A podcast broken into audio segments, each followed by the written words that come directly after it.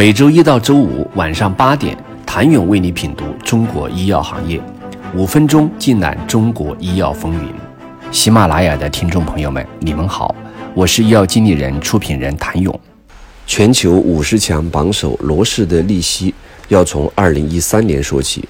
这一年，罗氏摆脱了连续多年第五的位次，上升到第三位。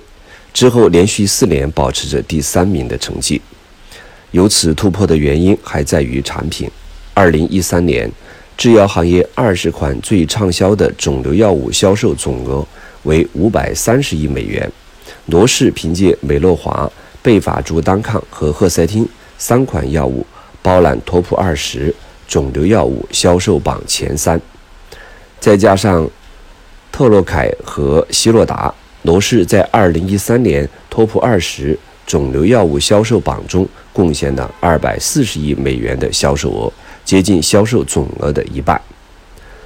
罗氏的第二次突破在二零一九年，这一年罗氏上升到第二位，离全球霸主咫尺之遥。厚积薄发，二零二零年罗氏一跃成为第一名，并在二零二一年保持了第一。罗氏完成逆袭不是没有原因的。从产品来看，肿瘤药领域掀起的每一次浪潮，罗氏都踩在了节拍上。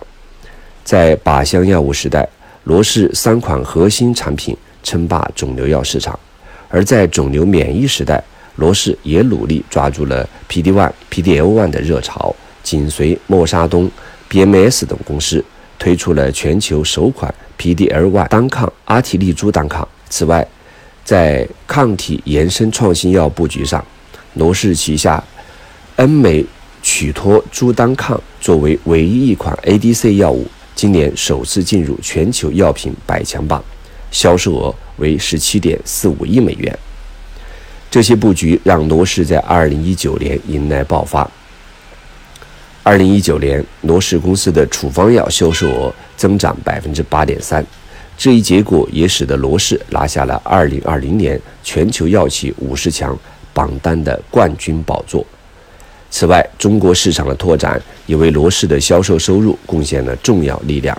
二零一九年，罗氏中国区销售额达到二百一十七点九亿元，增长了百分之三十六，其中美乐华增长百分之十六。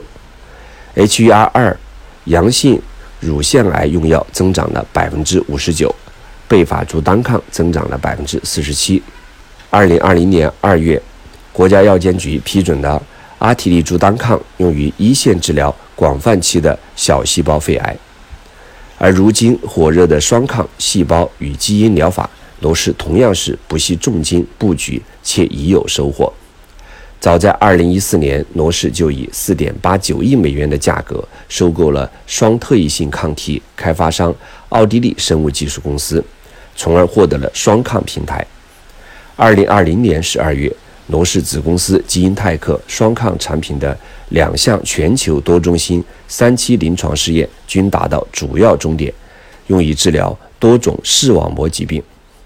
二零一九年，罗氏先是以四十八亿美元的价格完成了对一家基因疗法明星公司的收购，获得了首个靶向突变的基因疗法。该疗法获批上市，用于治疗一种遗传性视网膜病变，这也是美国上市的第一个直接纠正缺陷基因的疗法。该基因疗法定价为每年约八十五万美元，成为又一天价药物。